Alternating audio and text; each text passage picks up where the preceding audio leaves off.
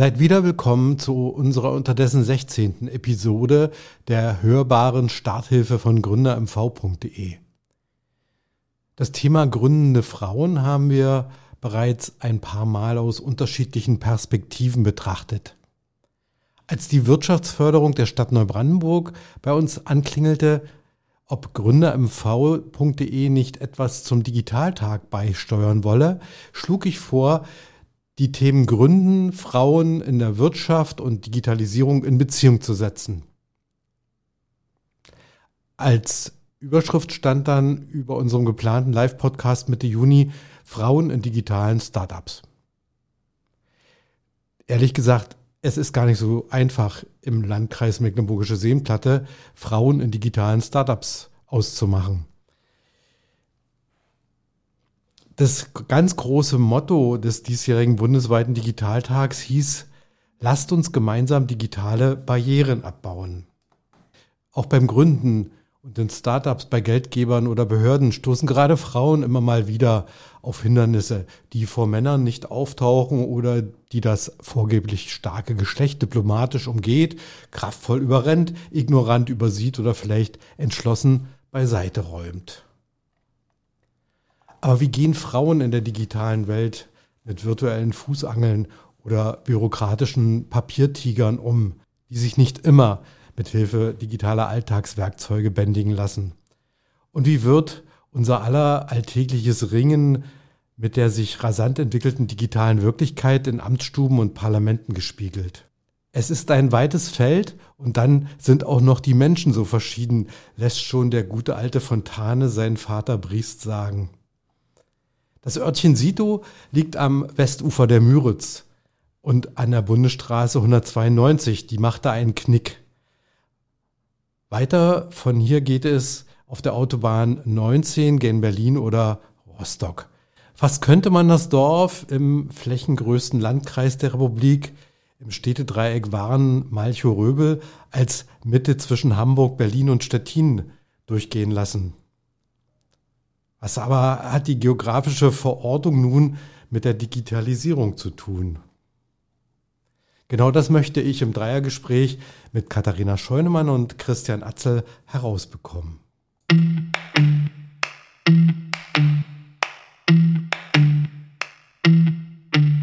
Ja, herzlich willkommen, herzlich willkommen zum äh, Live-Podcast von Gründer MV aus Anlass des äh, deutschlandweiten Digitaltages.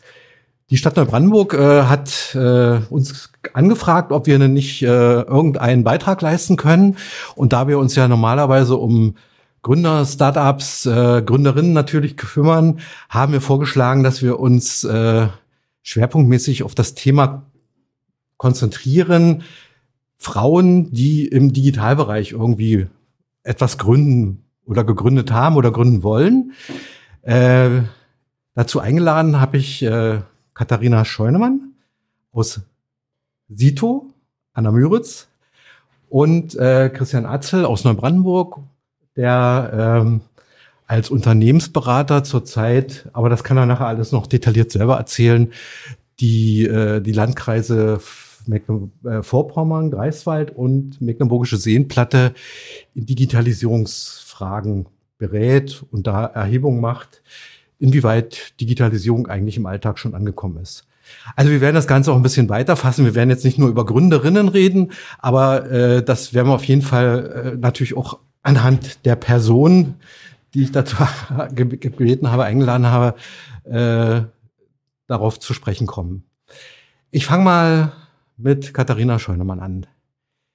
Äh, vielleicht können Sie sich ganz kurz mal vorstellen, so drei, vier Fakten aus Ihrem Leben. Sie sind Mecklenburgerin? Ich bin Mecklenburgerin, gebürtig Schwerinerin. Ähm, bin dann aus privaten Gründen nach Berlin und war auch im Ausland unterwegs während des Studiums, nach dem Studium äh, der Betriebswirtschaftslehre, äh, Logistik und Umwelt waren so meine Schwerpunkte. Und das hat sich eigentlich immer weiter fortgesetzt, auch in meinem beruflichen Leben. Ähm, auch beim Bitkom-Verband war ich, das ist der Bundesverband für IT. Da war ich für verschiedene Themen zuständig. Und als wir dann mit der Familie entschieden haben, so Berlin war jetzt mal auch eine gute Zeit, aber jetzt mit der Familie würden wir gerne woanders hinziehen, hat es mich doch schon zurückgezogen wieder ins Heimatland. Ähm, dann aber nicht nach Schwerin, sondern das war dann ein Kompromiss mit meinem Mann, der Ur-Berliner ist. Wir ziehen an die Müritz. Und Gab's so sind wir da hingezogen. Gab es einen ganz konkreten Anlass, äh, sich an der Müritz als Gründerin niederzulassen?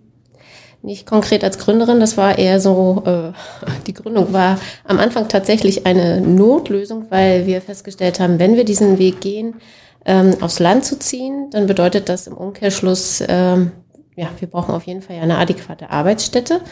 Und die gibt es für, äh, ja, für das, was ich da machen wollte, jedenfalls nicht so ohne weiteres. Und dann habe ich halt verschiedene Sachen äh, mir angeguckt, auch tatsächlich über mehrere Jahre und gesehen, dass äh, es eine Branche gibt, die offenbar ganz gut in der Entwicklung ist. Und das war damals die Gesundheitsbranche, die mich äh, fasziniert hat und gedacht, naja gut, dann gehe ich in diesen Bereich und habe da ähm, mich auch professionalisiert nochmal. Und dann gab es ja so einige Unwegsamkeiten, wie zum Beispiel riesiger Landkreis und wie sind die Fahrtstrecken für Coaching und Personal Training. Äh, und dann kam äh, Corona mit Berufsverbot und so weiter, so dass ich dann dachte, ja, okay, dann äh, gehe ich wieder zurück. Äh, Schuster bleibt bei deinem Leisten und dann mache ich wieder das, was ich ursprünglich gemacht habe, nämlich äh, aus der Wirtschaft kommt, äh, Räume schaffen oder Projekte machen, die für alle gut sind und was bewegen. Genau. Also das war eher aus der Not heraus, ähm, was zu finden. Mhm. Sie hatten schon erwähnt, Familie, also Sie sind auch Mutter und äh, Ihr Ehemann ist jetzt nicht mit an die Müritz quasi berufstätig gekommen, sondern arbeitet weiter als digitaler Nomade oder oder nee. nee, nee, die Digital, das digitale Nomadentum ist leider noch nicht komplett bei uns einge, äh, eingereist. Äh, nee, wir haben tatsächlich dann äh, das klassische Modell äh, Montag bis Freitag damals noch ähm, woanders. Das war vorher aber bei beiden schon. Also ich und er hatten schon Jobs, die ziemlich viel mit Reisen verbunden waren zum Ende hin bis wir uns dann dagegen entschieden haben, gesagt, ja, es reicht, wenn einer reist, wenn man eine Familie hat. Und ähm, nee, er ist dann tatsächlich noch in Berlin bzw. Potsdam und ähm, dank der Corona-Krise jetzt auch dann drei, Dreier, Zweier-Modell oder Zweier, Dreier-Modell mhm. in der Woche ähm, da oder auch nicht da. Und Sie haben das Glück, da werden wir nachher noch im Detail drauf kommen, dass Sie sozusagen strategisch an einem Ort in äh, im Großkreis Mecklenburgische Seenplatte, der der flächenmäßig größte Landkreis Deutschlands ist, so groß wie das Saarland oder größer als das Saarland, äh, dass sie da einen strategisch günstigen Ort gefunden haben mit Sito, weil Autobahn vor der Tür, so ungefähr im Dreieck zwischen Berlin, äh, Hamburg und Stettin irgendwie. Also ziemlich gut gewählt, der Wohnort und der Arbeitsort. Genau. Also äh, ursprünglich hatten wir natürlich uns für den Ort entschieden, weil das so ein bisschen die Perle an der Müritz ist. Sito Dorf direkt äh, mit Hafen und Badestelle und das, was man so braucht äh, in der Familie. Und äh, dann ist mir ganz schnell aufgefallen, dass Sito, also nur zwei Kilometer entfernt als Gemeindeschwerpunkt, äh, direkt an einem Knotenpunkt liegt an der äh, Bundesstraße zwischen Waren, Malchow und Röbel. Und äh, man fährt immer dran vorbei, wenn man zur Autobahn will oder von Maiche kommt oder Rübel kommt äh, zum Bahnhof, möchte nach Waren. Also es ist immer ein, ein Pulsieren dort, obwohl es eigentlich nur ein Dorf ist. Mhm. Und dann kam natürlich noch hinzu, als ich festgestellt habe, okay, da gibt es so ein Dreiergespann. Äh, das Dreiergespann gibt es aber auch, wenn man es ein bisschen größer auszoomt sozusagen und äh, sich anschaut zwischen Hamburg, Berlin, Rostock, dann gibt es ja theoretisch sogar Stettin, wenn man sich das nochmal weiter rechts anguckt, äh, vom, von der Landkarte her. Ähm, ja, das ist ja perfekt. Also das war eigentlich auch so ein bisschen der Auslöser, warum wir gesagt hätten, ja gut, in der Mitte von allen Freunden, die äh, Hamburg, Berlin sind, äh, Familie ein bisschen noch in Rostock und Schwerin, so. Also das war so ein bisschen der, der Auslöser dafür. Und dann war es sehr, sehr naheliegend, als äh, ja, so ein bisschen wirtschaftlich denken natürlich auch, ähm, was kann man jetzt tun? Was kann man auch nutzen dafür? Gut, Herr Atzel, können Sie sich kurz, äh, wir haben ja schon mal einen Podcast zusammen gemacht zu einem sehr speziellen Thema damals, so Resilienz. Das war so am Ende vom, vom Lockdown irgendwie mit Corona und Sie haben ein Buch geschrieben über äh, Wirtschaft und Wirtschaftskapitäne und wie die sich mit der äh, entsprechenden Widerstandsfähigkeit ausstatten können.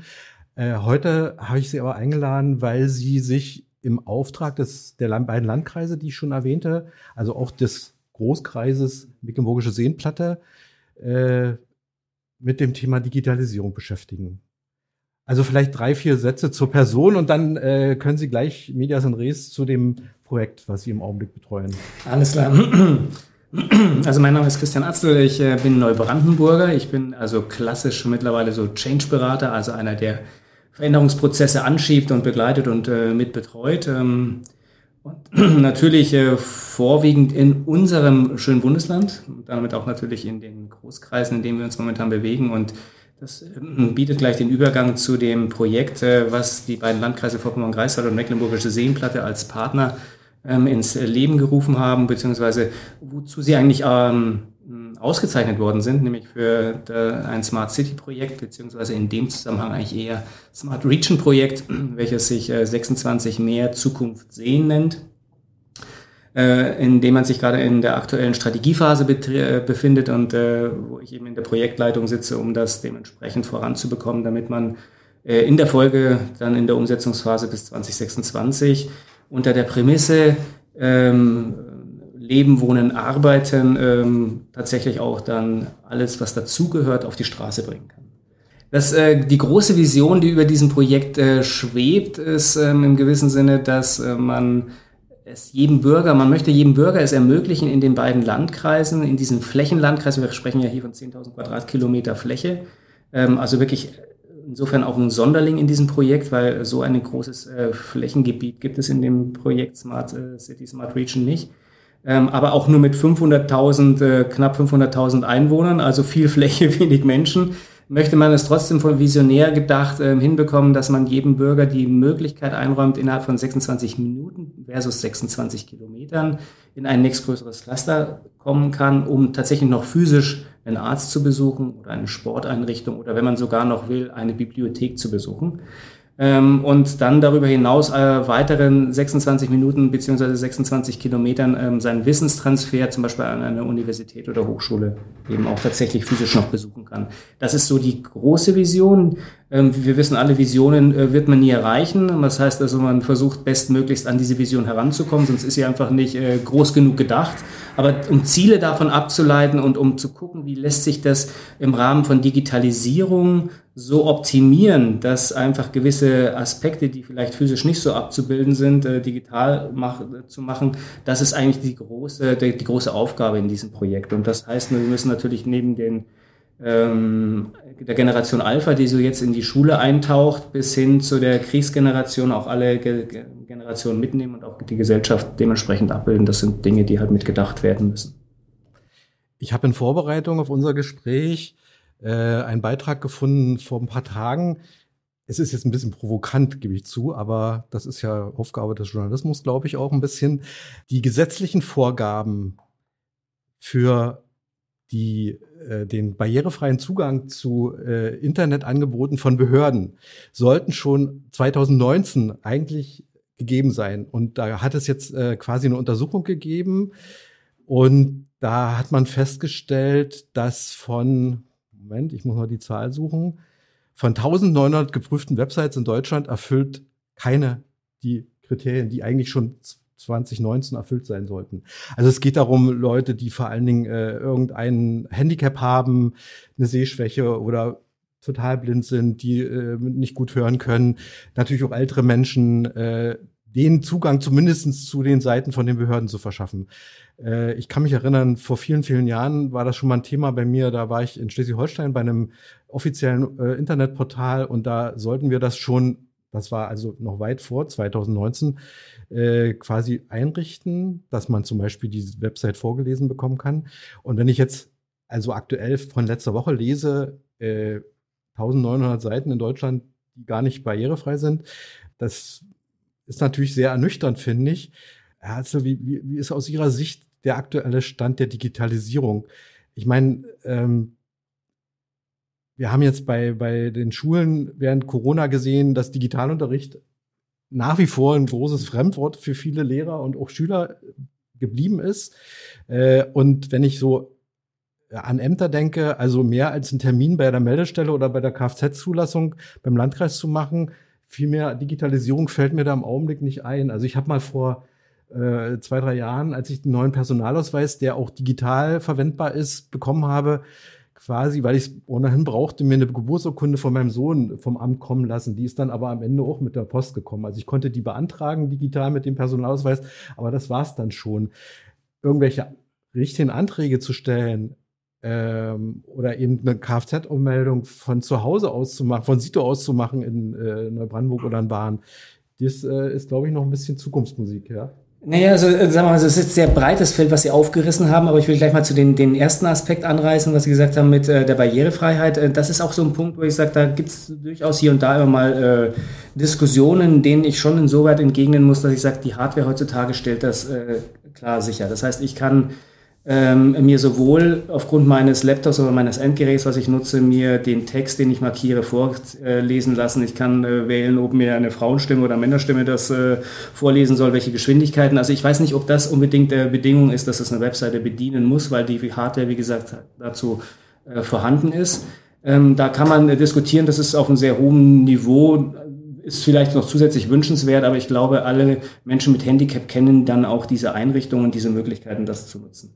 Der zweite Punkt, dass ähm, natürlich Verwaltungsdienstleistungen digitaler werden oder wünschenswerterweise, das müssen wir natürlich auch ganz klar erkennen aufgrund unserer unterschiedlichen Generationen, ab Generation Y mit den äh, Digital Natives ist natürlich der Umgang mit dieser Welt eine völlig andere als mit, äh, mit der Generation X, der ich jetzt zum Beispiel angehöre mit Baujahr 65 bis 79 und natürlich den Älteren, den Babyboomern, die also sozusagen noch früher geboren worden sind, die als sogenannte Digital Immigrants, also sozusagen als Immigranten in diese Zeit hineingewachsen sind und das erstmal lernen mussten. Das muss man vielleicht auch nochmal ganz klar dazu sagen. Wir sind ja alles Menschen. Das heißt, wir bewegen uns immer sehr gerne in der Komfortzone. Das bedeutet auch sehr stark, äh, wie verändere ich meine Einstellung, mein Mindset dazu. Und wenn wir jetzt in die Richtung denken, was ich mir bei der Verwaltung wünsche, ist es natürlich genauso, wie Sie, wie Sie auch sagen. Ich wünsche mir natürlich genauso, dass ich mein Kennzeichen oder einen Personalausweis digital ähm, bestellen kann, um das mal so auf den Punkt zu bringen, ohne dass ich die Verwaltungsräumlichkeiten betreten möchte. Ähm, jetzt ist ähm, im Rahmen des OZGs, des ähm, Onlinezugangsgesetzes, sind die Verwaltungseinrichtungen bis zum Jahresende sowieso schon ähm, auf einer Messlatte, wo sie gewisse Dienstleistungen sicherstellen müssen. Aber da geht es dann auch nicht nur darum, unter dem Gesichtspunkt, dass wir irgendeine Webseite neu aufstellen, damit ich als Bürger jetzt irgendwo kurz mal was beantragen kann und hinten raus läuft aber in der Verwaltung dann wieder der Mensch analog mit den Papieren los und geht den gesamten Prozess durch, sondern es geht schon natürlich darum, dass wir es so, wie wir es kennen, im Rahmen des Online-Bankings tatsächlich unseren gesamten Prozess anstoßen, unsere dementsprechenden Unterlagen hochladen, den Prozess weiterverfolgen, das transparent dementsprechend nachvollziehbar hinbekommen. Das ist natürlich ein Umbruch, der aufgrund der vielfältigen unterschiedlichen Softwarevorgaben oder Entwicklungen in unserem Land natürlich äh, sehr kompliziert ist, aber der natürlich auch zum Beispiel in diesem Projekt 26 ähm, äh, mehr Zukunft sehen, ähm, mitgedacht wird. Und äh, da muss man schon sagen, dass die Verwaltungen auf einem sehr, sehr guten Weg sind und auch sehr, sehr stark beschleunigt sind. Ähm, also das ist noch nicht so, dass man sich vielleicht zu, ähm, zum Jahreswechsel so wünscht, dass ich meinen Personalausweis schon so stellen kann und auch das Kennzeichen sicherlich noch nicht. Aber wir haben auch im, im Rahmen von Mecklenburg-Vorpommern mit, äh, mit Ego eine äh, Institution, die zum Beispiel ganz konkret bei diesem Kennzeichen-Thema dran ist, äh, wo ich also heutzutage schon ähm, weil mein Personalausweis digital ist und so weiter, gewisse Sachen angestoßen werden können und wo es dann natürlich schon darauf hinausläuft, dass ich mein Kennzeichen tatsächlich ähm, direkt dann zugeschickt bekomme ähm, über einen äh, ganz normal klassischen Lieferdienst und dass ich diesen Prozess dann nicht mehr anstoßen muss. Also das ist jetzt nicht mehr so weit weg und das wird natürlich schon auch in dem Zusammenhang äh, mit angestoßen. Und das, was Sie noch mit der Schule gesagt haben, wenn ich jetzt mal nur unser Flächengebiet der beiden Landkreise anschaue, ähm, da muss man auch schon im gewissen Sinne äh, vielleicht verteidigend für die Verwaltung klar sagen, die Landkreise Vorpommern-Greifswald, Mecklenburgische Seenplatte wie auch die Stadt Neubrandenburg haben vor Corona, also so 2017 äh, muss das in etwa gewesen sein, eine Institution ins Leben gerufen wie die IKT Ost ähm, die, wo man sich schon auch klar gemacht hat, äh, wenn wir gebündelt als Partner auftreten, dann kriegen wir eine schnellere Beschleunigung gerade in dem Rahmen der Digitalisierung hin. Und natürlich hat dann diese Organisation, die IKT Ost, im Rahmen von Corona Stresstest gehabt, um das mal auf den Punkt zu bringen, ähm, war in erster Linie äh, ausgerichtet auf, diese, auf diesen Schultransfer. Aber man durch diesen Stresstest hat man eben sehr, sehr viel gelernt und auch schon sehr viel mit den Schulen hinbekommen. Und wenn Sie sagen, naja, das läuft mit den Lehrern vielleicht noch nicht so, also ich glaube, bei den Schülern brauchen wir uns keine Sorgen machen, weil die sind digital so unterwegs, dass sie den Lehrern was vormachen. Ähm, und dann sind wir wieder bei den Lehrern, ja, okay, welcher Generation gehören die an? Wie bin ich digital affin? Und wir wissen leider halt auch alle aus der Psychologie, wir lernen, lernen halt immer meistens erst durch Schmerzen. Und äh, ich glaube, in Corona hat das jeder irgendwie durchgemacht. Ähm, und jetzt, wenn wir so im Nachhinein auf diese Corona-Zeit schauen, sagen wir, das war vielleicht ja doch ganz gut, ähm, weil wir viele Sachen jetzt gerne adaptieren und halt mitnutzen. Ich muss jetzt mal eine Lanze fürs Finanzamt brechen, weil äh, die sind, glaube ich, was Digitalisierung angeht, schon ziemlich weit vorne. Also ich habe im letzten Jahr meine äh, gesamten Steuergeschichten äh, digital gemacht, von meinem Rechner von zu Hause aus. Ich bin nicht einmal hingelaufen, ich musste keinen Brief irgendwie verschicken. Und äh, das ging auch alles fix und schnell. Und äh, ich komme jetzt gleich zu Ihnen. Ich wollte mich jetzt nämlich zu der Gründung hinkommen und äh, eigentlich wissen, und da können Sie, glaube ich, dann wahrscheinlich gleich mit einem Beispiel kommen, äh, welche Erfahrungen konnten Sie denn mit den harten und weichen Faktoren der Digitalisierung in unserer Region als Gründerin machen? Ich würde jetzt gerne gerade noch ganz viel zu dem, was eben gerade gesagt wurde, ja, äh, sagen. Also harte und weiche Faktoren. Also harte Faktoren definieren wir ja immer mit, äh, es muss ein Equipment oder irgendein Breitband oder ein Netz da sein. Ähm, daran scheitern wir ja schon mal. Ne? Also ich habe gerade mit meiner Mitarbeiterin gesprochen, die sitzt äh, in, ganz, einem ganz kleinen Dorf und die hatte 24 Stunden gestern kein Netz. ähm, das ist das eine. Ähm, aber vielleicht ganz kurz auch zum Finanzamt oder generell Verwaltungsstrukturen, Schulstrukturen. Ähm, wir sind zum Beispiel, da haben wir noch gar nicht über Gründung nachgedacht, von Berlin hierher gezogen und haben ähm, gedacht, dass äh, die ganzen Finanzamtpapiere online oder über irgendeinen Server äh, in die Mecklenburgische Seenplatte transferiert werden. Dem war nicht so, sondern wir mussten dann nach einem halben Jahr versuchen, die Ordner herzukriegen und äh, haben dann quasi Papierform, riesige Packen äh, Ordner von Berlin her transportiert. So viel zum Thema Hardware. Ähm, und vielleicht noch ein Beispiel dann direkt aus der Gründung. Ich habe vor kurzem versucht, äh, Berufsgenossenschaft Anmeldung zu machen, was auch nicht so ganz einfach ist, weil mein Modell ist ein Mixmodell. Ähm, theoretisch müsste man jetzt äh, mehrere Berufsgenossenschaften anschreiben.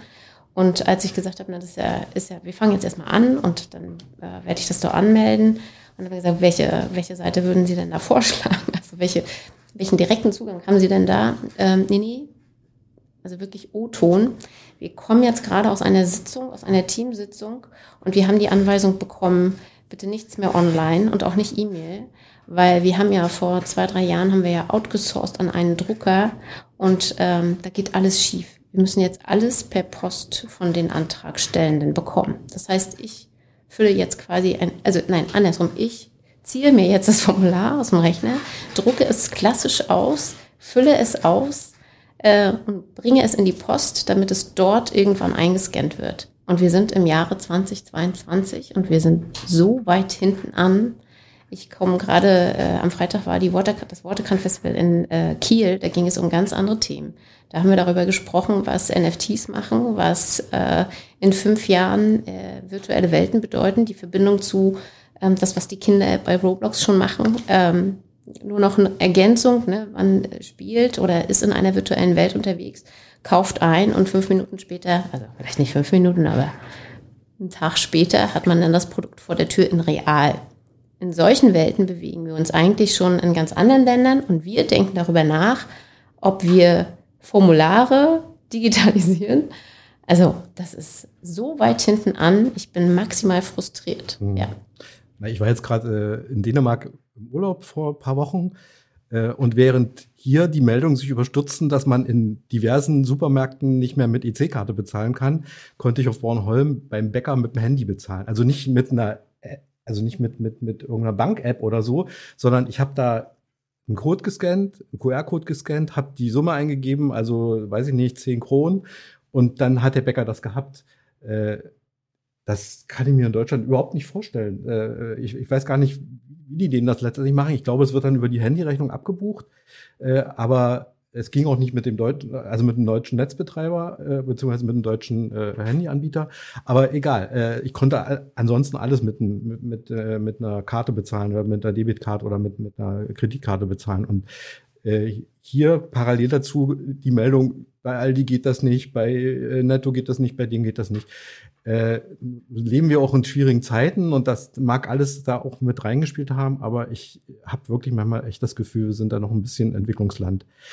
Ähm, jetzt müssen wir aber mal das Geheimnis lüften, sozusagen, was sie eigentlich gegründet haben oder was sie dabei sind zu gründen. Also DEC, Working Space Müritz, lese ich hier auf dem Flyer. Genau, die Firma heißt äh, MV Müritz Vital GmbH und hat sich zum Ziel gesetzt, ähm, Regionen, Unternehmen und auch einzelne Menschen zu vitalisieren, weil vital könnte man natürlich auch als Gesundheitsfaktor nehmen. Ähm, also ich stärke mich in meinem Geist und in meinem Körper. Aber Vitalisieren bedeutet auch anpassen an veränderte äh, Rahmenbedingungen oder Lebensbedingungen. Und das äh, haben wir in sämtlichen Kontexten eigentlich. Also das ganze Thema, was äh, du auch hast ne, im, im, Bereich Change. Also wir sind ja permanent im Veränderungsprozess. Und die äh, Firma hat sich, oder ich habe mir zum Ziel gesetzt, mit dieser Firma das zu begleiten in Kooperation. Und dafür braucht es einen Ort, ähm, insbesondere um sich einfach zu vernetzen. Also das war wirklich mein Leidensdruck auch damals, ähm, ich wusste nicht, an wen kann ich mich wenden, wie trifft man sich, wenn sich Leute äh, vernetzt haben, dann waren das immer zu Zeiten, wo ich nicht konnte. Und ich gedacht, okay, das kann ja nicht sein. Also ich brauche irgendwie eine Möglichkeit, einen Raum, wo immer was ist und immer was möglich ist. Und das möglichst an einem Knotenpunkt, also deswegen jetzt auch dann dort, äh, mit ganz viel Glück. und ähm, ja, und aus dieser ehemaligen Kita, die wir jetzt da äh, umbauen gerade, wird dann zusätzlich eben dieser Ort geschaffen als Coworking Space was nichts anderes ist als ein äh, Ort, an dem man sich Ressourcen teilt, also sowohl die Technik als auch den Raum und natürlich im besten Fall auch sich inspirieren lässt, um Wissen zu teilen, neue Ideen zu entwickeln und äh, Landleben neu zu gestalten. Ähm, genau. Parallel gibt es dann natürlich noch einen Ort, äh, wo man sich treffen kann, begegnen kann, also ein Kaffeeladenbereich, dann ein Riesengarten. Also da soll so ein bisschen was drumherum entstehen und dann sind wir sehr offen in dem, was da noch gestaltet werden kann. Und Kinderbetreuung ist gleich nebenan, habe ich gesehen. Ich genau. Ja, das war ja die ehemalige Kita mhm. und die konnten da nicht bleiben aus äh, verschiedenen Nutzungshürden. Und dann haben die sich entschieden, bevor die da äh, sanieren, gehen sie quasi in das Nachbargrundstück, hat die Gemeinde dann zur Verfügung gestellt und hat eine neue Kita gebaut. Und dann stand quasi, war quasi Leerstand. Mhm. Ja. Gab es denn in diesem Prozess, der ja noch nicht ganz abgeschlossen ist, äh, Unterstützung von aus der Wirtschaft, aus der regionalen Wirtschaft oder aus der Politik, äh, aus dem Kreis? Mm. muss jetzt vorsichtig sein. Nein, also es war, ja, es gab ganz viel Unterstützung äh, von denjenigen, an die ich mich direkt gewandt habe. Äh, Netzwerk Seenplatte zum Beispiel. Wirtschaftsförderung war äh, ein bisschen schwerfällig, äh, aber auch da hin und wieder ähm, vor allen Dingen dann auch in dem Moment, wo man nach aus, wo ich nach außen gegangen bin und die Kommunikation gestartet habe, ähm, gibt es jetzt von Seiten des Bundestagsabgeordneten und seinem Team äh, die äh, Kooperation. Die sind ja, die haben sich das ja auf die Fahne geschrieben, weil es eben dieser größte Landkreis Deutschlands ist, zweieinhalb Mal so groß wie Saarland.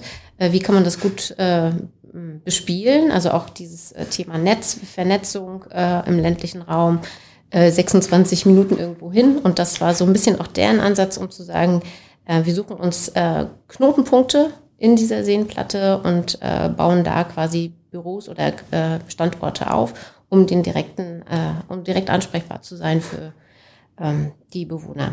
Und äh, von der Seite her gibt es immer wieder einen guten Austausch. Ähm, Gemeinde, kommunale äh, Unterstützung wäre schön, wenn es mehr wäre. Ähm, ja, genau. es gab ja vor schon längerer Zeit von einer Ex-Bundesministerin mal dieses geflügelte Wort von den Milchkannen, die nicht alle unbedingt WLAN haben müssen.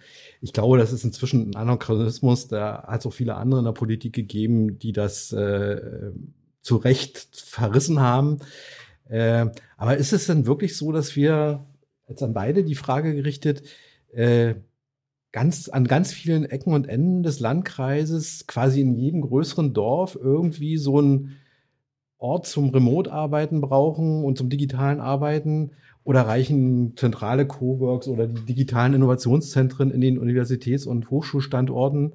Wie ist das mit dem ländlichen Raum? Äh, ich, ich habe ein bisschen das Gefühl, da wird noch zu wenig drüber gesprochen. Also wie man das im ländlichen Raum wirklich realisiert, dass letztendlich an jeder Milchkanne irgendwo äh, digitales Arbeiten möglich wird.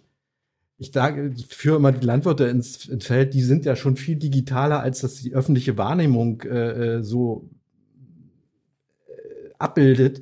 Äh, jeder Trecker kann man mit GPS gesteuert vom Büro aus theoretisch autonom fahrend übers Feld schicken, theoretisch.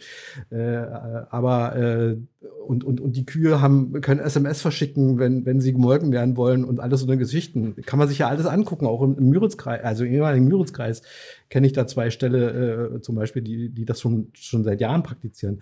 Also wie, wie ist das? Muss Zentralisierung versus äh, Dezentralisierung? Wie, wie kriegt man diese, diesen, diesen Spagat eigentlich hin? Also noch mehr Copex? wahrscheinlich kommt nein, nein, schon ja, also sein, ne? ja, ja. Äh, vielleicht, vielleicht zwei Sätze von mir. Ja. Ähm, ich finde es, ich finde es immer schwierig, äh, so, so einen Standard zu machen. Also ich glaube nicht, dass es gut ist und auch nicht schlau ist, wenn man ländliche Entwicklungen sich äh, anguckt bundesweit und dann sagt, äh, in Bayern macht man so und äh, dann machen wir es bitte überall so, weil das kann man nicht äh, abbilden in Mecklenburg äh, und in Mecklenburgischen Seenplatte schon mal gar nicht. Ähm, was ich parallel auch gut fände, wenn ähm, man sich immer den Ort direkt anschaut, was wird denn da gebraucht. Und das ist aber auch äh, volatil. Also wenn dann in der nächsten Generation da ein anderer Bedarf ist, dann bitte auch ändern. Also ich glaube, man muss da irgendwie ein bisschen in diesem Flow bleiben. Und aktuell habe ich das Gefühl, dass wir uns immer wieder mehr auf zentrale Punkte äh, äh fokussieren, was vielleicht gar nicht nötig ist, weil wir ja digital unterwegs sind. Ähm, wieso lässt man das nicht äh, hybrid laufen oder man einigt sich auf noch mehr ähm, Zwischenräume. Ne? Also ähm, jetzt mit diesen 26, ich finde das ganz spannend, weil ich, als ich damals den Standort ausgewählt habe, tatsächlich überlegt habe, okay, was, was wären denn, was sind denn Pendler bereit, maximal zu fahren? Und dann habe ich äh, für mich selber das äh, geguckt, auch in Berlin noch oder wo, egal wo ich war. Ähm, ich habe gedacht, ja, 25 Minuten ist okay, vielleicht 30, aber so irgendwie nicht mehr. Und das war tatsächlich auch so eine Zahl aus einer Studie heraus, deswegen finde ich es cool, dass jetzt die 26 geworden ist. Ähm, und wenn man diesen Kreis zieht, dann muss man natürlich nicht überall äh, das haben. Aber dann habe ich letztens mit jemandem mich unterhalten, der hat gesagt, ja, aber richtet sich ja nur an die Autofahrer. Ich möchte aber gerne 26 Minuten mit dem Fahrrad. So, und dann haben wir wieder, wieder eine Diskussion aufgemacht. Und ja, meine drei Sätze sind um. Also insofern denke ich, äh, dass das Thema wird sich äh, auch durch den Markt bereinigen. Ich meine, wenn wir jetzt uns mal als äh, Wissensarbeiter anschauen, also wenn ich mich jetzt als Wissensarbeiter betrachte, ich brauche ein Endgerät und ansonsten kann ich von überall arbeiten. Und wenn ich der Meinung bin, ich möchte jetzt heute mal in einen Cowork gehen, dann suche ich mir das passende Cowork aus, weil ich mich mit einfach auch mal mit äh, Branchenfremden austauschen möchte und ähm, auch deren Sichtweisen erleben möchte. Und wenn ich am Strand liegen möchte oder aus dem Café oder von sonst wo arbeiten will, dann fahre ich eben dorthin. Deswegen glaube ich, brauchen wir das sicherlich nicht. Ähm, muss man regelmäßig hier und da ein Coburg hinbauen, sondern es wird einfach der Markt sich äh, dadurch ähm, geben und wo die Bedarfe relativ hoch sind, wird dann irgendwo ein Unternehmen, eine Unternehmerin sein, die dann sagt, ey, das macht vielleicht Sinn, auch da was hinzubauen und dann kann man sich erweitern, wie auch immer, dann wird das vielleicht mal ein Cowork-Netzwerk, wie auch immer. Also ich glaube, das ist äh, durchaus, äh, also da müssen wir nicht irgendwie von außen herangehen und sagen, wir müssen da zentrale Hotspots setzen. Mhm. Naja, es gibt ja eine Reihe von wirklich spannenden äh, Beispielen jetzt in Mecklenburg-Vorpommern.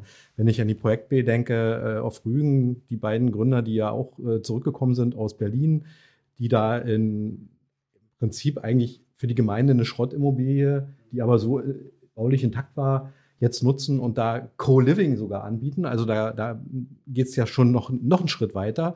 Also Berliner, die irgendwie 14 Tage äh, äh, abends surfen wollen und tagsüber äh, im Büro arbeiten wollen, die können sich da einmieten.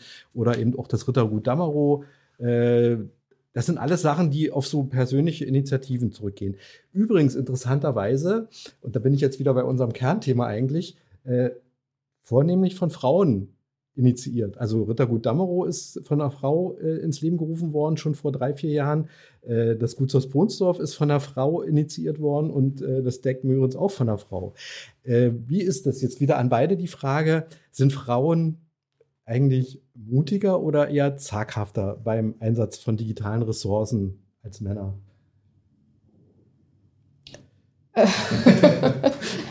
also ich weiß jetzt nicht, ja, vor allen Dingen verschwimmt da ein bisschen was, glaube ich. Ähm, also ich glaube, dass gerade diese Fälle, ähm, die sind jeweils darauf ähm, gekommen aus der Not heraus vielleicht, also vielleicht nicht unbedingt aus der Not heraus, aber ne, es hat sich ein Objekt ergeben und äh, oder ein Bedarf ergeben und dann hat man das gemacht, weil es auch keine alternative Einnahmequelle gibt. Als hoch ausgebildete, gut ausgebildete Frau in Mecklenburg-Vorpommern. Und wenn man sich dann äh, überlegt, welche Alternativen habe ich denn und äh, was haben denn meine Kinder dann in 30 Jahren, müssen die denn immer alle gleich weg? Oder kann man vielleicht was schaffen, was für die Zukunft auch eine Struktur gibt?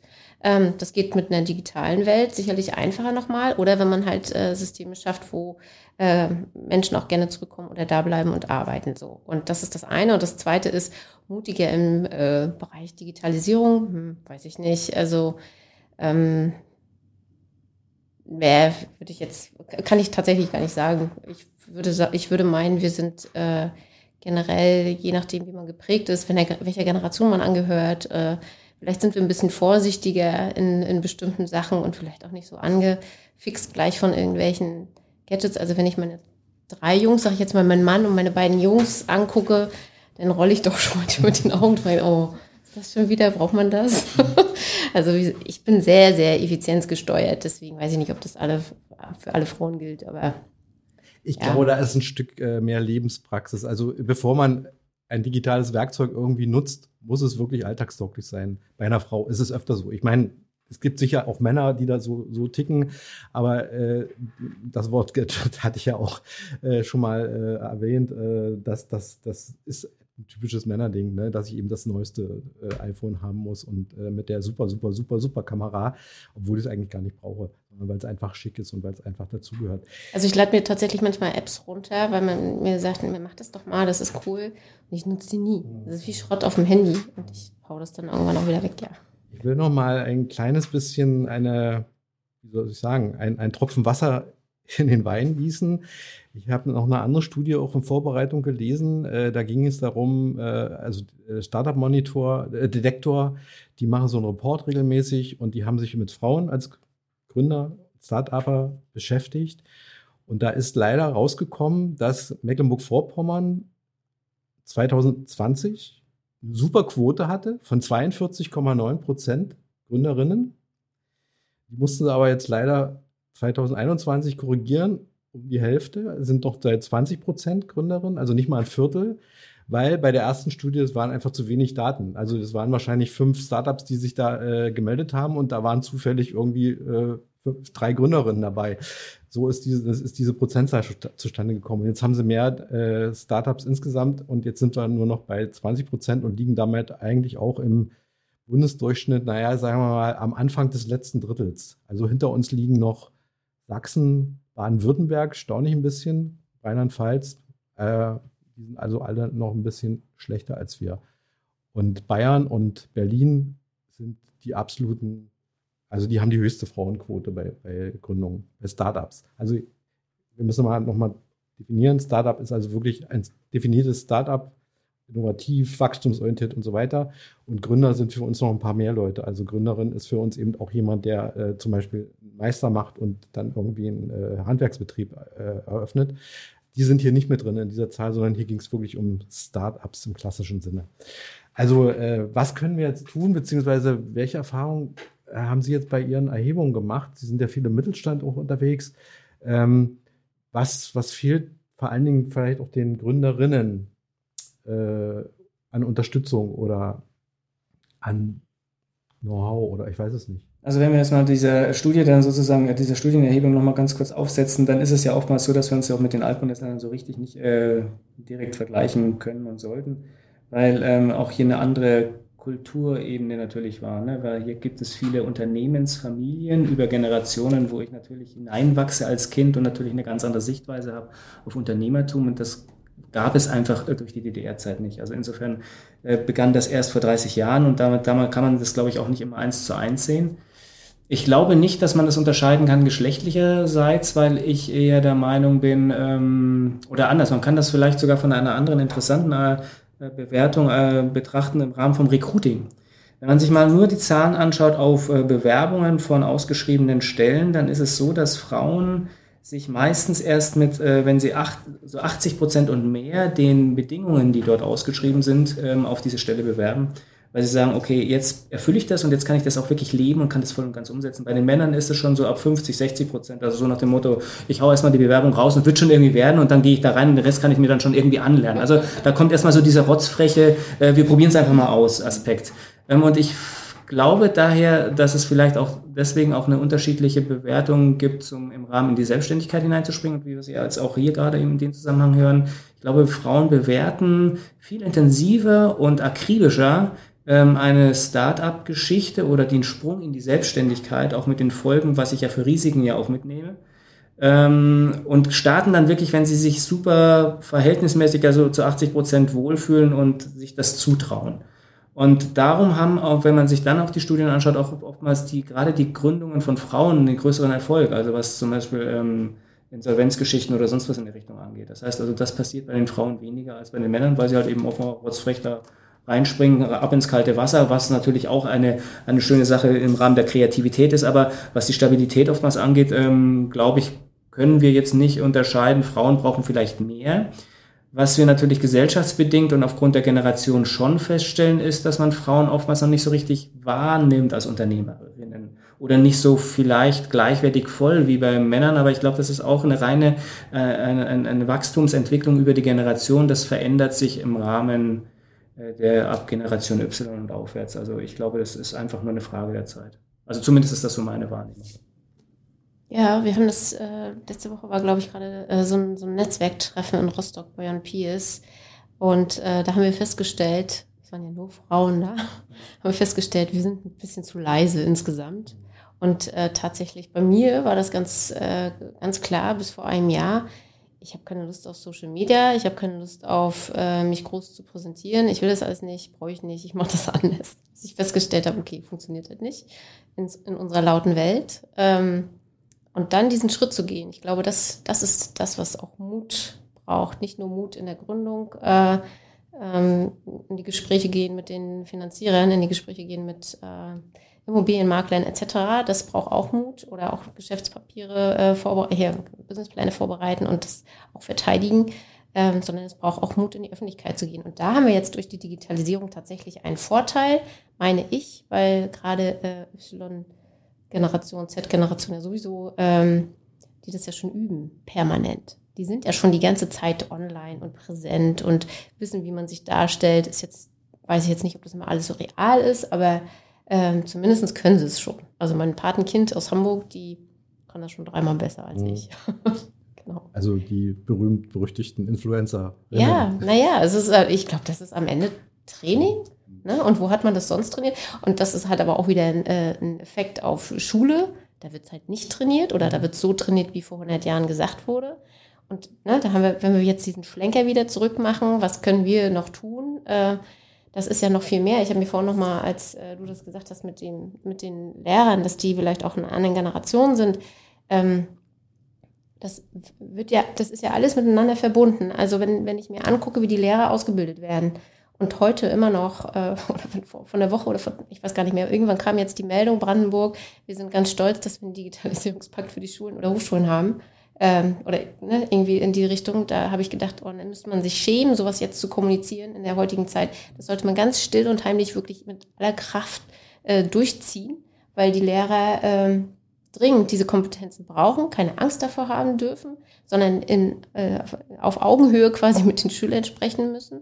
Und äh, äh, das passiert halt nicht wirklich. Und wie sollen denn wie soll denn, äh, äh, ob Junge oder Mädchen, völlig wurscht, in eine Gründung kommen oder unternehmerisches, unternehmerischen Geist kriegen, sich äh, für Digitalisierungsthemen über das Zocken hinaus interessieren, wenn sowas nicht vermittelt wird. Und das, ja, da brauchen wir dringend, so einen Ort will ich halt auch schaffen, mhm. ne, wo man sowas äh, miteinander verbinden kann. Und man muss dann nicht nach Rostock oder nach Brandenburg oder Schwerin fahren, sondern man kann vielleicht in der Mecklenburgischen Seenplatte auch an der Müritz dann mal dahin kommen für eine Minute. So. Gut, und wenn man jetzt darauf aufsetzt bezüglich der Schüler mit, ähm, wenn man jetzt wirklich die jungen Generationen für Unternehmertum äh, entwickeln will, dann muss man natürlich auch sagen, dass natürlich Unternehmertum auch in der Schule gelehrt werden sollte, muss. Das muss nicht unbedingt ein Lehrer können. Äh, dafür gibt es ähm, ja, Stakeholder aus der Wirtschaft genug, die äh, das auch machen können. Ähm, vielleicht gar nicht unbedingt mit dem Ziel, dass man Schüler unbedingt darauf sensibilisiert, ihr müsst, wenn ihr rauskommt, dann mal über Selbstständigkeit nachdenken, sondern allein schon, um unternehmerisches, ähm, um unternehmerische Abläufe zu verstehen, dass wenn man einem Unternehmen ist, einfach vielleicht auch nachvollziehen kann, okay, warum trifft der Chef jetzt vielleicht genau diese, diese Entscheidung, ähm, um einfach dieses Hintergrundwissen auch dann vielleicht als junger Mensch mitzunehmen und dann auch ganz anders dann halt auch äh, im Rahmen unserer Entwicklung des Landkreises dann auch weiterzuhelfen, mitzuhelfen. Oder noch ergänzend, äh, wenn wir das Unternehmertum ist das eine. Wir wandern in eine Welt rein, wo wir ganz viel kollaborativ arbeiten müssen, sollen, dürfen. Ähm, das wird in Teilen ja schon über Teamarbeit, Gruppenarbeit gelehrt. Ähm, aber diese Fähigkeiten, sich in andere Rollen reinzuversetzen oder welche digitalen Tools gibt es dafür? Was kann man tun, damit, äh, also ich habe eine Frage, wie kann ich die beantworten? Wer hilft mir dabei? Ist es ein Mensch oder ist es eine Technik? So. Solche Sachen, finde ich, braucht es dringend äh, in der Umsetzung und in der Weiterbildung, ähm, weil andere Länder sind da schon und wir haben noch nicht mal darüber nachgedacht. Oder ich höre nicht, dass man darüber nachdenkt. Sicherlich wird das getan, aber die Umsetzung fehlt halt. Ne? Naja, das krasse Beispiel im Augenblick ist ja, dass die äh, ukrainischen Schüler, die nach Deutschland gekommen sind, mit ihren Eltern teilweise äh, von ihren Lehrern in der Ukraine unterrichtet werden, online. Äh, und in den deutschen Schulen äh, das ja an vielen, vor allen Dingen in den äh, unteren äh, Klassenbereichen, sehr schwerfällig war und, und die dann doch wieder Arbeitsblätter irgendwie per WhatsApp geschickt gekriegt haben, die sie dann auf Papier ausgefüllt haben und so eine Geschichten. Hm. Ja. Also ich, ich hoffe, dass da auch die letzten zwei Jahre äh, Denkanstöße gegeben haben, womit ich dann auch zu dem Thema komme, Alltagstauglichkeit. Das ist so ein, für mich so ein Lieblingsthema. Ich, ich könnte mich immer schwarz ärgern, wenn ich mir zum Beispiel auf Empfehlung irgendeine App runtergeladen habe, die als gut befunden habe und auch äh, im Alltag einsetze und dann kommt irgendwann die Firma und sagt, nö, wir, äh, wir haben machen das nicht weiter, weil das ist uns zu aufwendig oder es kostet zu viel Geld oder irgendwas und dann schaffen die das wieder ab. Es gab beim Nahverkehr so eine Geschichte, äh, die ich sehr geliebt habe, wo man in allen Nahverkehrsbereichen im Grunde genommen, so wie jetzt mit dem 9-Euro-Ticket, zwar damals zu den üblichen Tarifen der einzelnen Nahverkehrsbereiche, aber mit einer App nach Bonn fahren konnte, dort an den Bus gehen konnte, sich ein Ticket lösen konnte, das bezahlen konnte und einsteigen konnte und fahren konnte und wieder ausgestiegen ist und dann wurde das Ticket zonengerecht abge abgewickelt. Ich habe in Berlin bis heute nicht begriffen, wann ich Zone A, B oder Zone ABC äh, wählen muss. Äh, ja, wenn ich nach Potsdam fahre, muss ich mehr bezahlen, klar. Äh, aber aber äh, da war diese App für mich total alltagstauglich. Jetzt weiß ich, äh, wir haben nachher Anschlusstermin. Sie müssen also ganz schnell zurück nach Sito, weil Sie schon jetzt im Grunde genommen äh, sozusagen den Alltag vorbereiten. Ist das so richtig interpretiert oder? soll, ich, soll ich kurz darauf eingehen? Ja, stimmt, habe ich schon wieder fast verdrängt. Ich habe äh, kurz fünf Minuten vor diesem Gespräch einen Anruf von meinem Sohn bekommen. Er steht vor der Tür und hat, das, hat den Schlüssel vergessen. Ähm, das ist jetzt naja, eine gute Stunde Entfernung. Ähm, und normalerweise könnte man ja mit Smart Lock sagen, komm, kannst du rein. Ähm, haben wir aber in unserem privaten Haus jetzt nicht installiert. Das wird auf jeden Fall, äh, ich habe einen Antrag gestellt für das Coworking und äh, Deck-Dock-Konstrukt äh, da oben. Aber ja, genau, das sind solche Sachen. Äh, ich wünschte mir viel, viel mehr ähm, Gadgets dann am Ende oder auch äh, Technologien, die äh, das Leben einfacher machen. Ja, also ich habe vorhin gerade wieder drüber nachgedacht, oh, das das äh, treibt mich schon seit Jahren um. Das gibt es vielleicht auch schon. Ich weiß es bloß nicht. Wenn ich im Auto sitze und mein Gehirn stoppt nicht mit dem Denken, dann ähm, fällt mir irgendein Wort ein, NFTs zum Beispiel. Oh, was war denn das jetzt nochmal? Ach Mist, äh, jetzt bräuchte ich, am liebsten würde ich dann irgendwo die Wolke sprechen. Bitte sag mir mal alle Informationen zu NFTs. Und dann wird das so ding, ding, ding, ding runtergerattert. Und dann könnte ich mir meine Gedanken weiterspinnen. Das wäre so einer meiner Träume, die ich habe. Ähm, manchmal muss ich mich dann so an Data erinnern von Raumschiff Enterprise, der dann so alles so mit einem Blick runtergescrollt hat. Das wird uns nicht gelingen, in, jedenfalls nicht in der jetzigen Generation, in 100 Generationen vielleicht, aber das wünschte ich mir als äh, Möglichkeit, ähm, unterwegs an Wissen zu kommen. Mhm. Äh, ich wollte eigentlich auf was anderes noch ein bisschen hinaus, äh, nämlich auf das Thema, es gibt ja in Sito wahrscheinlich eine Menge Leute, die äh, mit Digitalisierung ganz wenig am Hut haben. Sind die denn auch äh, sozusagen potenzielle Kunden dann vom Deck äh, und können dort zum Beispiel sich erklären lassen, wie ich. Ich habe neulich so eine Veranstaltung in, in äh, Neukalen, äh, nee, nicht Neukalen, äh, ist egal, auch im Müritzkreis, im ehemaligen Müritzkreis, erlebt. Das ist eine Seniorengruppe, die haben da einen Raum in einem Gutshaus und die treffen sich zweimal die Woche und sprechen über Alltagsdinge der Digitalisierung. Wie löse ich eine, ein Ticket bei der Bahn? Wie kann ich ein Hotel online buchen? Wie kann ich mir Bücher in der Bibliothek ausleihen? Ist äh, morgen, glaube ich, oder übermorgen auch noch ein Thema bei den Digitaltagen in Neubrandenburg. Wir haben hier eine super gute Bibliothek mit einer super digitalen Bibliothek.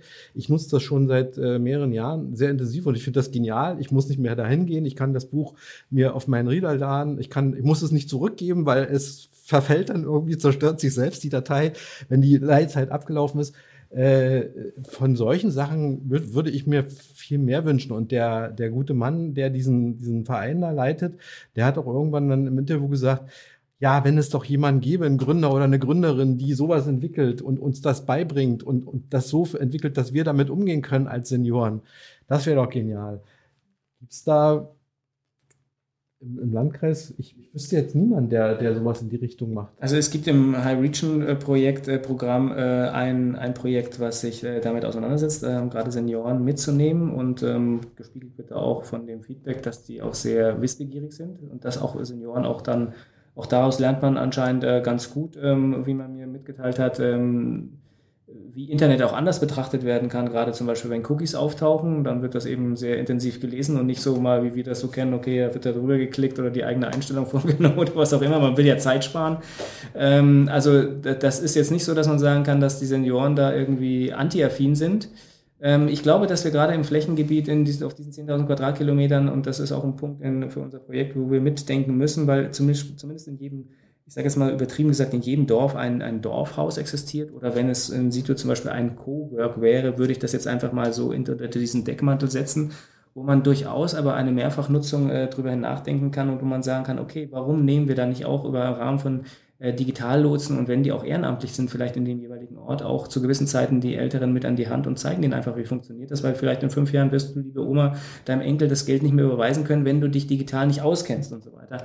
Aber auch in die Richtung, ähm, was passiert eigentlich politisch in den jeweiligen Gemeinden, Kommunen, Dörfern, ähm, lässt sich das nicht vielleicht auch über diese Häuser ähm, digital abbilden, damit ich einfach weiß, okay, was hat denn der Gemeinderat jetzt da entschieden oder wann steht welche Entscheidung wie an, um auch vielleicht Demokratie wieder ein bisschen mehr anfassbarer und so weiter äh, zu machen. Denn ich glaube schon, äh, wir merken, dass ähm, gerade immer im, durch die, je mehr wir uns verjüngen, ja schon auch Demokratie oder Staat eher so als Unternehmen gesehen wird. Ne? Also ein Unternehmen weiß ich, okay, da kann ich fordern, da bin ich Kunde, da muss mir das Unternehmen liefern.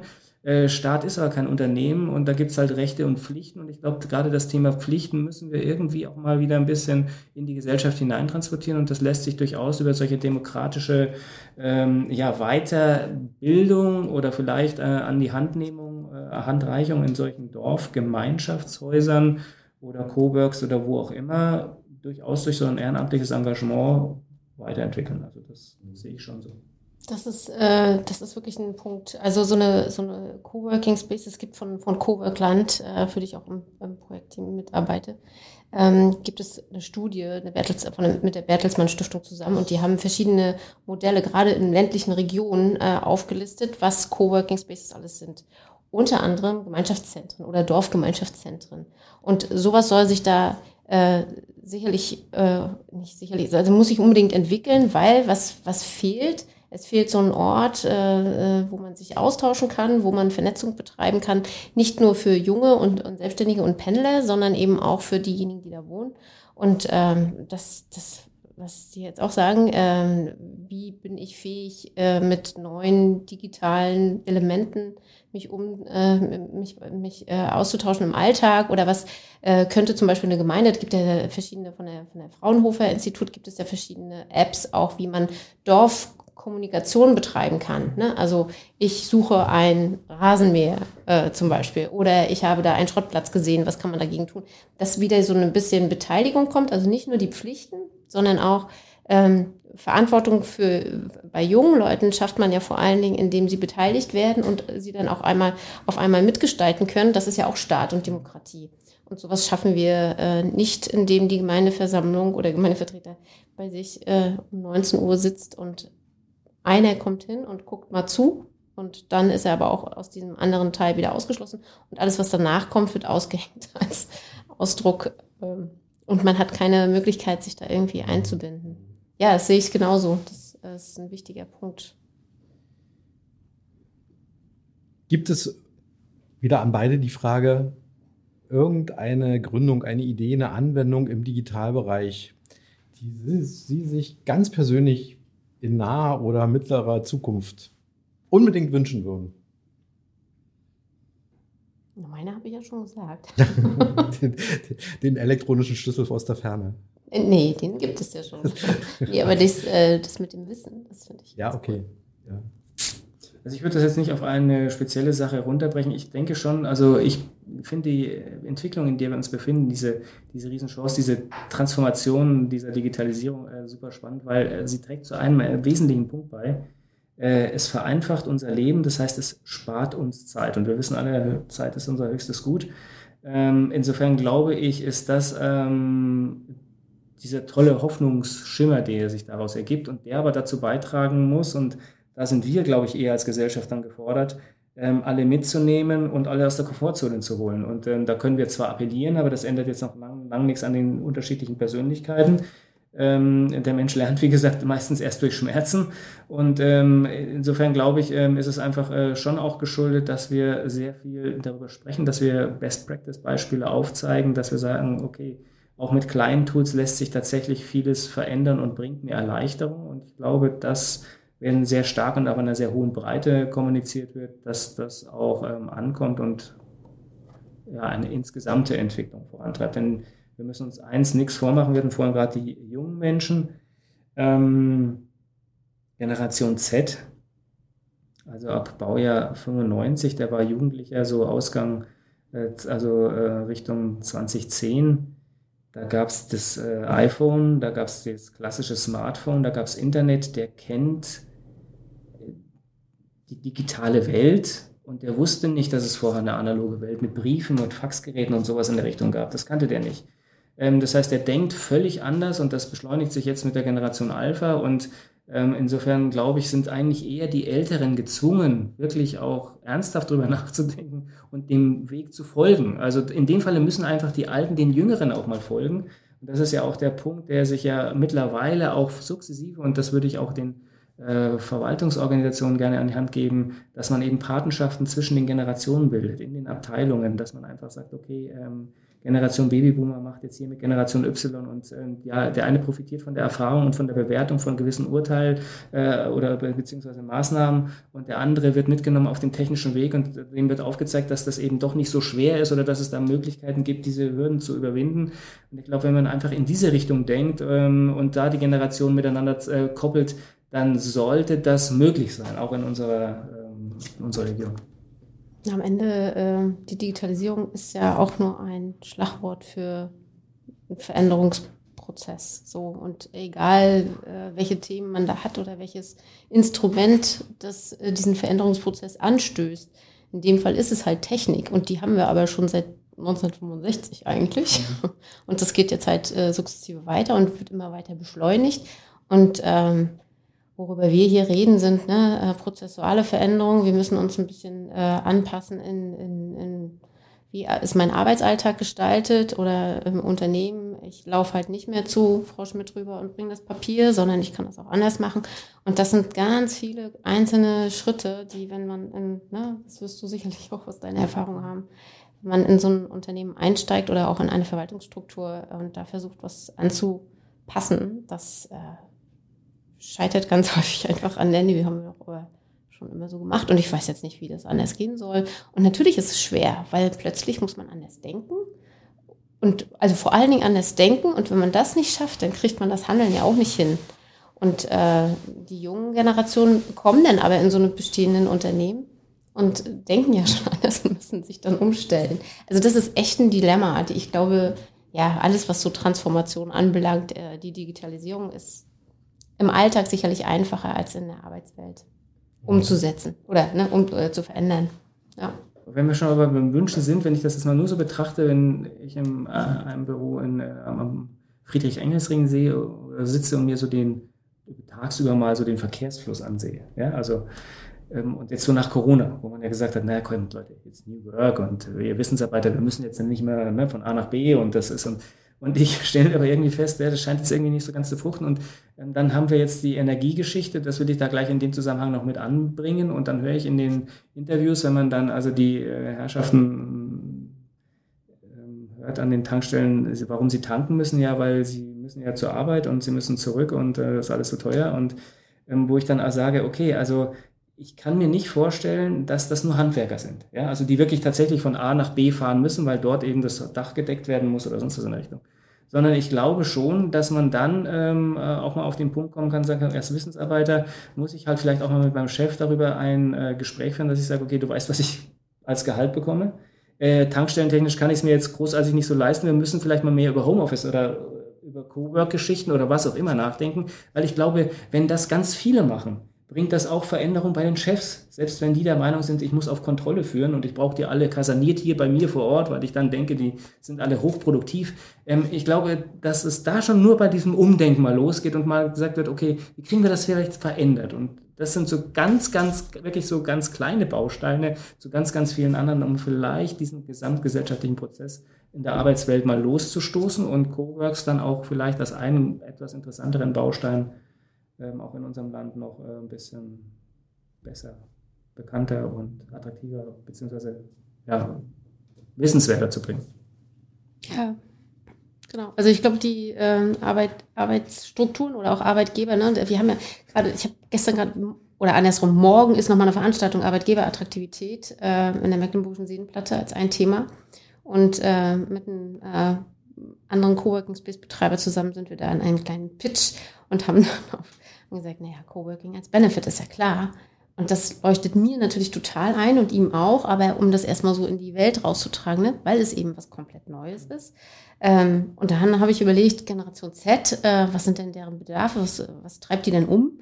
Und dann haben die tatsächlich ja äh, äh in ihrer, in ihrer äh, Wunschliste äh, Work-Life-Balance, das eine, aber auch möglichst nicht so viel reisen, äh, aber trotzdem im Büro und auf keinen Fall zu Hause. Und wie kriegt man denn das jetzt alles vermixt?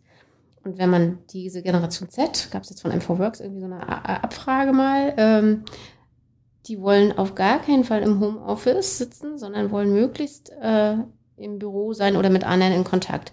Da wurde nicht gefragt, äh, Coworking Space oder dritter Ort, weil das eben noch gar nicht da ist mhm. im Wissen. Ne? Also das ist auch immer so, ne? Statistiken und Studien entstehen, je nachdem, was man für Fragestellungen hat. Und ich, ja, ich denke, dass die, äh, die Digitalisierung das äh, zum einen befördern und be, äh, beschleunigen wird, natürlich. Aber wenn es nicht umsetzbar ist, weil die Firmen oder Unternehmen oder Verwaltungen das nicht unterstützen, es gibt keine VPN-Leitung, es gibt keine Technik, es gibt kein Glasfaser, so, dann äh, funktioniert es ja auch schon nicht. Also wir sind ja gehandicapt mit äh, äh, den fehlenden Systemen und Strukturen. Der Infrastruktur, ja. Der Infrastruktur. Leider in Mecklenburg-Vorpommern noch mal mehr als woanders. Ja. Genau. Viele ja. Wunschkonzerte. So, wir sind jetzt genau eine Stunde. So hatte ich mir das eigentlich so auch vorgestellt. Also, wenn es jetzt nicht gerne noch ein Schlusswort, muss aber nicht.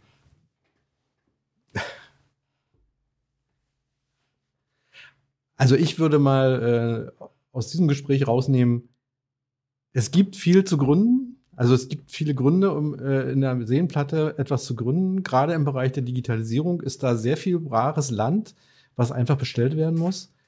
Äh, wir können von vielen Sachen gar nicht genug haben. Ob das jetzt äh, der App-Entwickler ist, der für seniorentaugliche äh, äh Alltagsdinge äh, Sachen entwickelt, gibt's ja alles auch in Greifswald, an der, gerade im medizinischen Bereich und im Pflegebereich äh, gibt's ja da super gute Beispiele.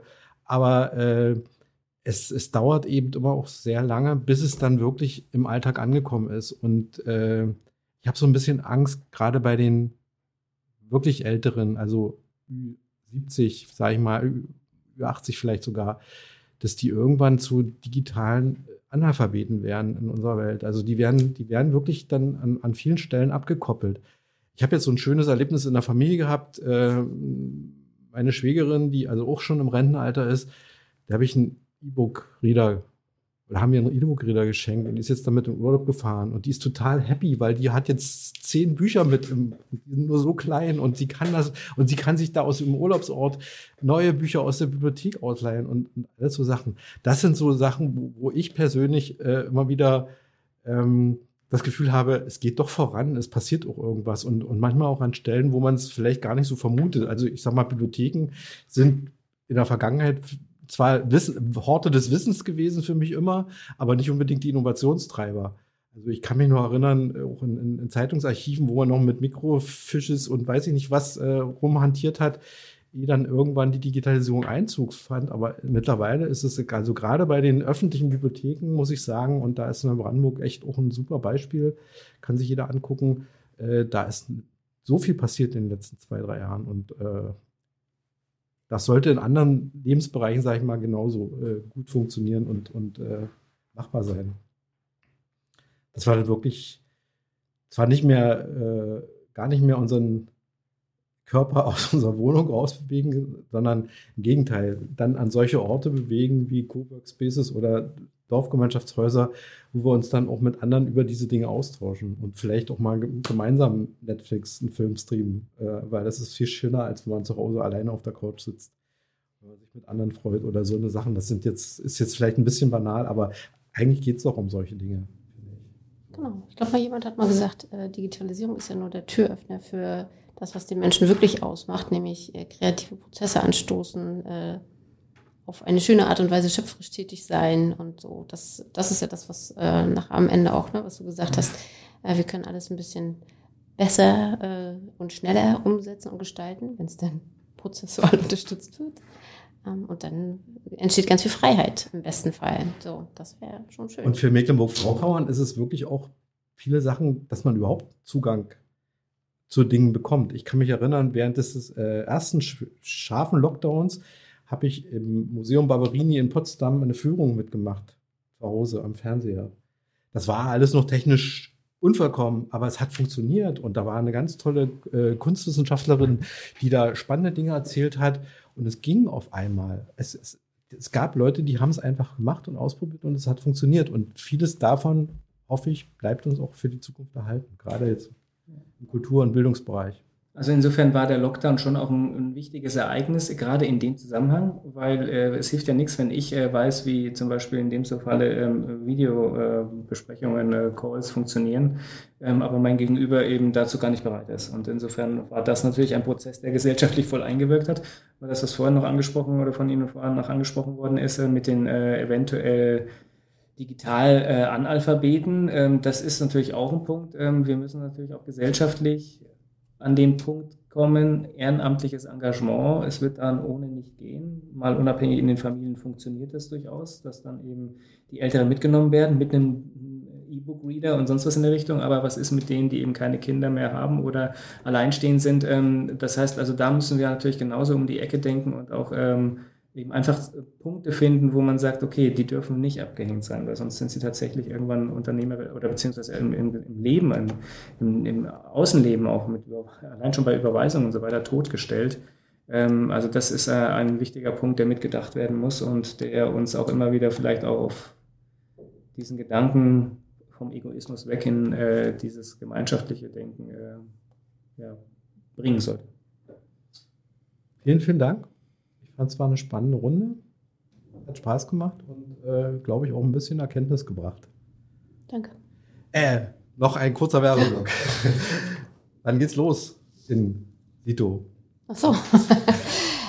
ja, wenn, äh, wenn alles gut läuft. 2.9. ist auf jeden Fall ein offizieller Termin, den wir jetzt äh, überall posten. Ähm, als Eröffnung und zwar richtig als Tag. Wahrscheinlich auch gemeinsam mit Coburgland. Das äh, wird gerade eruiert.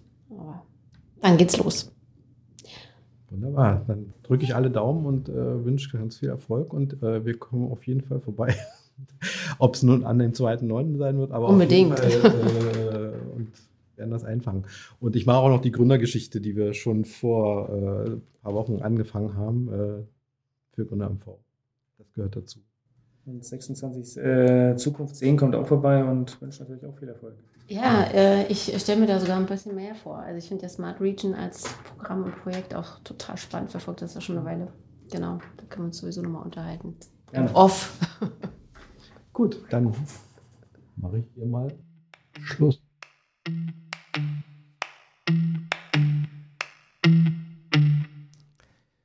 Ihr hörtet gerade eine neue Episode des Starthilfe-Podcasts von Gründer MV.